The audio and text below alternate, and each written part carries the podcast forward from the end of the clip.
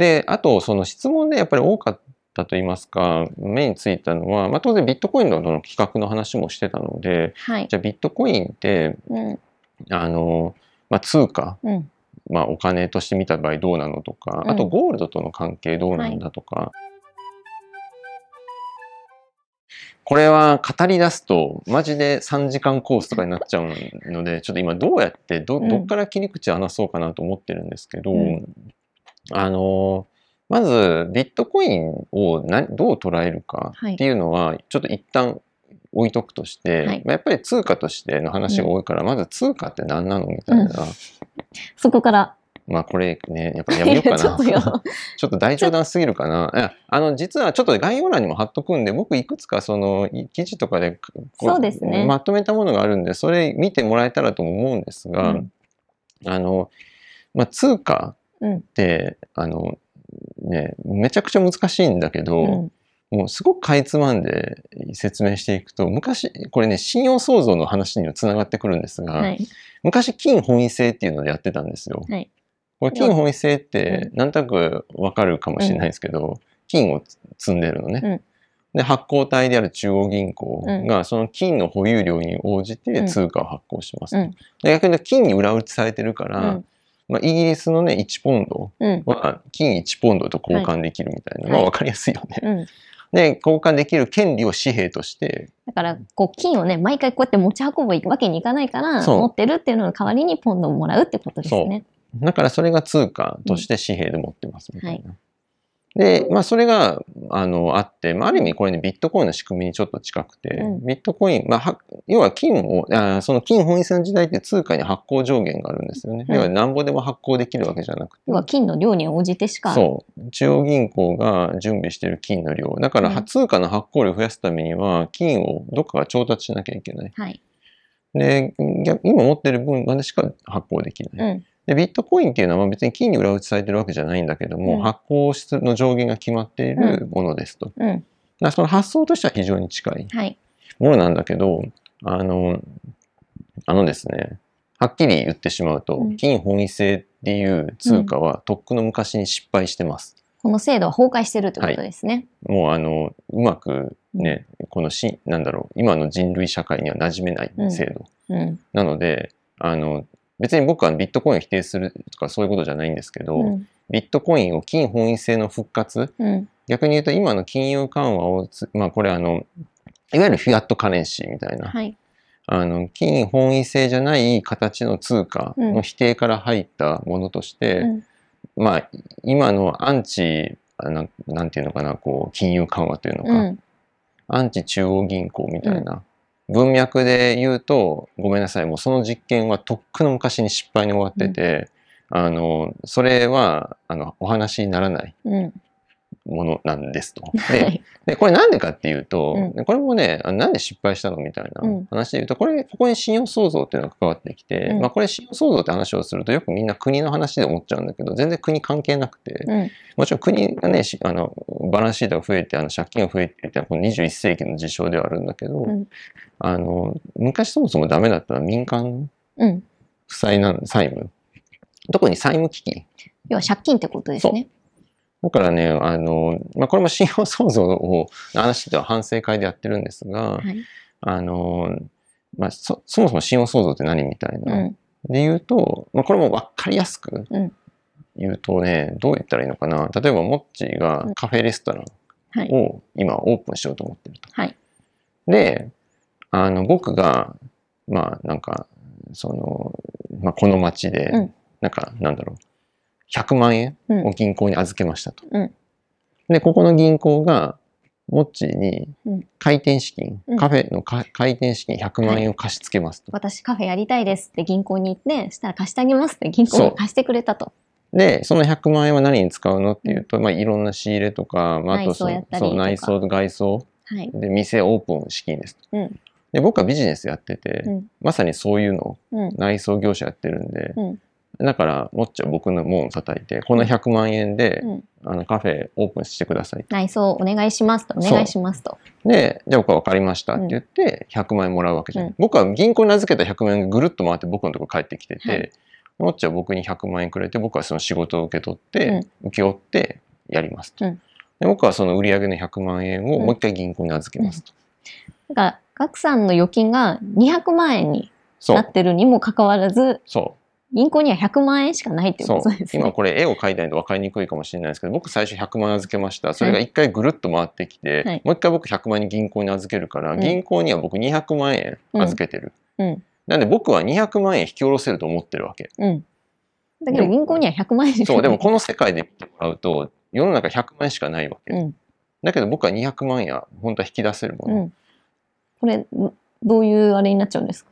そう、だからそこが信用創造と言われているところで、このうん100万と200万の差額の100万うん。はどっから生み出されるのっていうと、うんまさにそれがモッチーのカフェレストランの事業からの将来キャッシュフローから生まれるはず。私が毎月10万円ぐらい頑張って利益出して、まあ、ちょっとずつ銀行に返しますと。そしたらいずれ200万円になるとで、そうすると将来稼いうでんそれを銀行にお返しする。そうすると銀行はにそれで100万円が、100万円のローンが100万円の現金としてまあ返ってくるわけ。はい。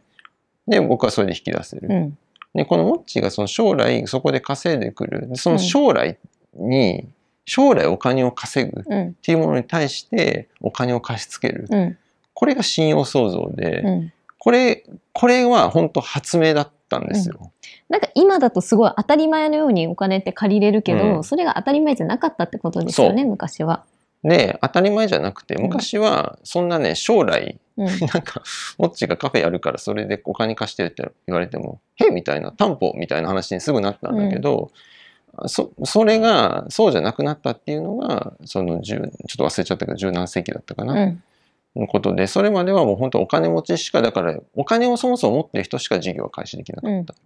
もしくはこうパトロンみたいな感じでお金持ってる人に援助してもらってってしかできなかったってことですよね。だから、あの、すごく、その、イノベーションって生まれないし、うん。あの、なんだろう、こう、まあ、すごく限られた人しかビジネスができないから、うん。こう、格差って埋まらない？うん。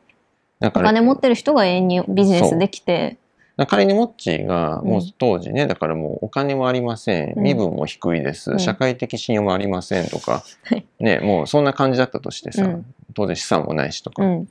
でも、アイデア一本で、そそれが認められれば、うん。今お金借りてうん。運営でき、もできるわけ。もそれは昔は当然できなくて。うん。ところができ、信用創造が生まれてからそういうオポチュニティができるようになってくると、うん社会がどんどん活性化していって、そこから急速に社会発展したのね。うん。だから、そうするとみんなにはチャンスがあったから。うん。いろんな人がビジネス始めて、お店始めたり、そそれで経済がこう循環し始めたってそれと資本主義の相性が良かったから、もう、うん。そこから急速に、うん GDP とか増え始めて、うん。もう経済成長著しいみたいな。うんでそれは今でも恩恵を受けてるんだけど、はい。まあ、ところが、さっき言った通り、僕は200万円預けてるけど、うんこの世界で100万円しか現金がないっていう状態になるわけよね。はい。で、まあ、僕は平時から別に200万円銀行に預けていいと思ってる限りにおいてはこれ成り立つんだけど、うん。何らかの事情でうん200万円すぐ下ろしたいと。うん。となったらどうなるかっていうと銀行が破綻しちゃうのね。うん。今の話で言うと。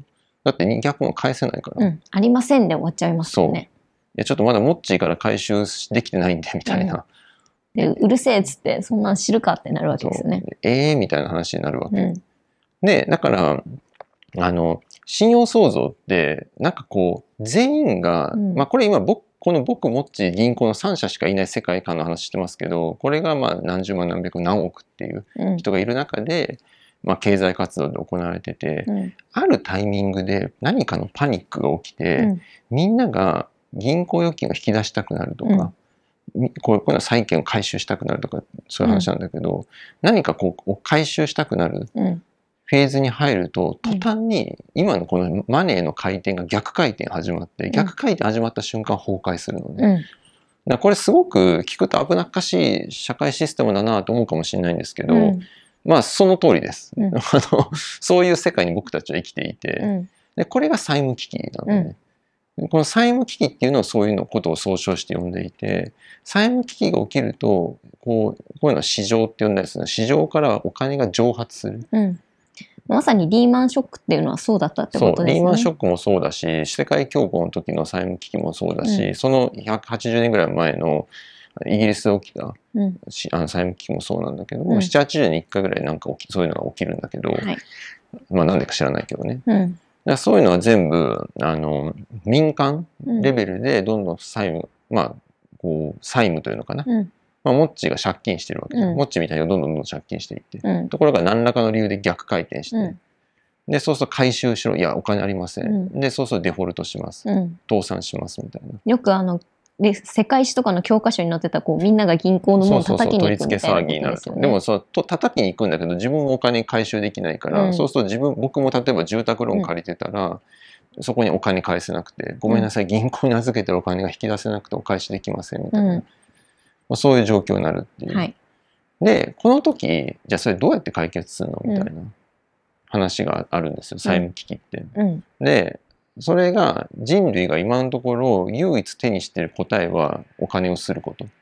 なるほどね。おかお金銀行ないって言ってんだったらお金あげりゃいいじゃんってこと。ですねこ。れは確か別の動画でも説明した気がするけども、そのまあね、コロナで最近あったトイレットペーパーパニックみたいなのと一緒で、うん待てば、あの、トイレットペーパーで供給されるわけよ。さっきの話もさ、待てば、モッチーがカフェレストランで稼いで、一応帰ってくるわけよ。はい。あの、計画通り行けばね。うん。なんだけど、待てないからこのパニック起きてるわけだから、ねいや、ちょ、お前待てと。あの時、今欲しいみたいな感じになってましたそう。なんかトイレットペーパーと一緒で、圧倒的な量のトイレットペーパーを棚に積んだら、うん。みんな安心して、うん。逆に、あの、買買わずに済む。うん。溜め込まずに済む。うん。その結果落ち着く。うん。それと全く一緒。もうとにかく現金をすりまくって、うん。供給、大量供給。まあこれを中央銀行が資金供給いっぱいするみたいな話とつながるんだけど、それが金融緩和。はい。でそうするとみんながパニックせずに落ち着いて、あ、あの、ちゃんと待とうみたいな。で、またこの循環が始まるということですね。で、残念ながらこれ以外今のところ解がないんですよ。解がないというよりも社会的な実験として成功した例がこれしかない。うん。もしかしたら理論的にはこういうやり方ある、こういう方だってできんじゃないってあるんだけども、あの、こういうのって理論と社会的なうん。実験というのか、うんや同じになるわけがなくて、うん。結局必要なのって実際に解決する、その、なんだろう、ほ本当に解決できるもメソッドじゃない。うん。理論的にこうだって言っても、その試しにそれできんのかっていうこともありそう。で、ますしそれできね。なかったら、結局その、その通貨自体が崩壊するから、うん。だから国としては絶対救わなきゃいけないわけ。うん。で、その時にゆ、もう、まあ多分本能的に察知したのか、過去2回と、まあ2回3回、うんやっぱりもうたもう百何十年前から大量供給。うん。なんで、金本位制の話に戻すと、うん。金本位制にもかかわらず、うん債務危機が起きたら、金の保有残高以上に通貨吸ったのね、うん。イギリスは。それもうでも、崩壊してるじゃないですか。崩壊してる。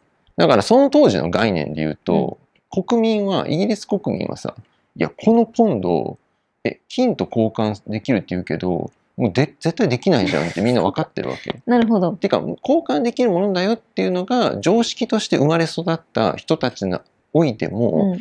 そのパ債務危機のパニックが起きた時に、うんその、もう本当の紙切れうん。を渡されて、でも安心したの。うん。それでパニック収まったの。裏付けもうないって分かってても、その紙をもらうことで安心したってことですね。かもう裏付けないんだけど、うん。パニック収まったわけ。なるほど。トイレットペーパーで言うと難しいよね、これ。うん。なんかお尻の拭けないトイレットペーパーが大量に並んでるような。でもまあ、新聞でも不見ちゃんみたいな感じなんだけど、なんか画面上、テレビ上でトイレットペーパーいっぱいある映像だけ見て、なんか満足したみたいな。なるほど。ね人の心理ってこういうのってね、結構心理的な話になっちゃうんだけど、面白いよね。うん。で、だからそれで、それがワークしちゃったというか、うん。結局それが全てで答えの。でそうなってくると、国としてはさ、金本位制のその上限ってめちゃくちゃ邪魔なのね。うん。てか、そもそもいらないじゃんって話になってくるわけ。上限があるから、すれませんだともう解決しないってことですよね。そうすると、そもそもその通貨自体が崩壊しちゃうような。うんだってもう信用創造で蓄えてきた信用が、もううん一気に逆回転して崩壊すると、これまでの経済成長も全部無に帰すから、もしくはもう信用創造っていう概念をまたなくすしかないってことですね。信用創造を捨てるか、うん金本位制を捨てるか、うん。どっちか。で、金本位制を捨ててきたってことです。ね。なぜなら信用創造のメリットがでかすぎるから。うんそれがあったから圧倒的な成長ができたわけで。は私もうその信用創造がないっていう世の中を現代の人は想像できないですけどね、うん、と正直。あの、なんか別に、いや、僕借金して別に事業始めないんでみたいな話も思うかもしれないですけど、別にこれ借金に限らず、この発想って、要は将来のキャッシュフローに別途して何かを資金供与するって、例えばベンチャーキャピタルがうん。投資するもそうだし、うん。あの、もうこの社会においてすごく根付いてる。うん将来返、な将来返してね、うんみたいな。まあ、ローンとかだっ形てそうですもんね。担保なしでローン借りてくるっていうのも。それが一切ない世界に戻れますかっていうと、これは絶対戻れないと思う。うんあの、その代わり何かを捨て去る必要がある。何かっていうのはもう圧倒的な何かを捨て去る必要があって、そうするとやっぱりね、その、結局、信用創造、あるいは将来のものに期待してこうするってなると、どっかで疾病返しというのは債務危機って大きなのが起きてしまう。うん。だけども、それを乗り越えるためには金融緩和なり何なりっていうのが今現状の解としてはあって、うんでもそれをするためには通貨の発行量に上限があったら困るわけ。ちょっとすごい話戻っちゃうんですけど、そしたらビットコインっていうのはね、上限枚。数決まだからってますが僕最初にその金本位制っていう実験が壮大な実験がとっくに終わってて、だからビットコインをもしアンチ金融緩和うん。とかでの対するあの、まあ、まさにそれに対するアンチテーゼとして上限のあるうん規律ある通貨として支持するんだって言ってるんだったら申し訳ないけどその社会的実験は100年前に終わってる。うん。でそうじゃない何価値をっていうそうじゃない何かを本来見つけなきゃいけない。うん。で僕はそれはあると思っててビットコインに対しては。うんただ僕はビットコインを評価するとしたら別にそのなんかそれこそフィアットカレンシーうん。まあ、ドルでもに円でも何でもいいんだけど、うんそれをリプレイスする何か、もうちょっと言うと信用創造をの社会において、あ広くルフして使われる通貨だとは全く思ってなくて。それをやっちゃうと債務危機の時に崩壊するから。からそうじゃない形のもの、うんデジタルコモディティだと僕は思ってるけど、まあそういう位置づけだろうなと思ってますと。だからフィアットカレンシーに変わるものじゃなくて、うん一新しいなんか資産みたいなものが。生まれたっていうことですね。そういうこと。だからその通貨のリプレイスとかって言い出すと逆にそのビットコインのそのなんだろう特徴うん。がこの信用創造社会にそぐわない。だうん。から信用創造の社会を捨てるんだったらいやもう本当に GDP もっていう GDP って言うとあれかな、まあ、もう我々の生活水準とか含めて、もうだいぶ昔に戻さないと、うん。まあ成り立たない。後編に続きます。後編では金とビットコインについて解説します。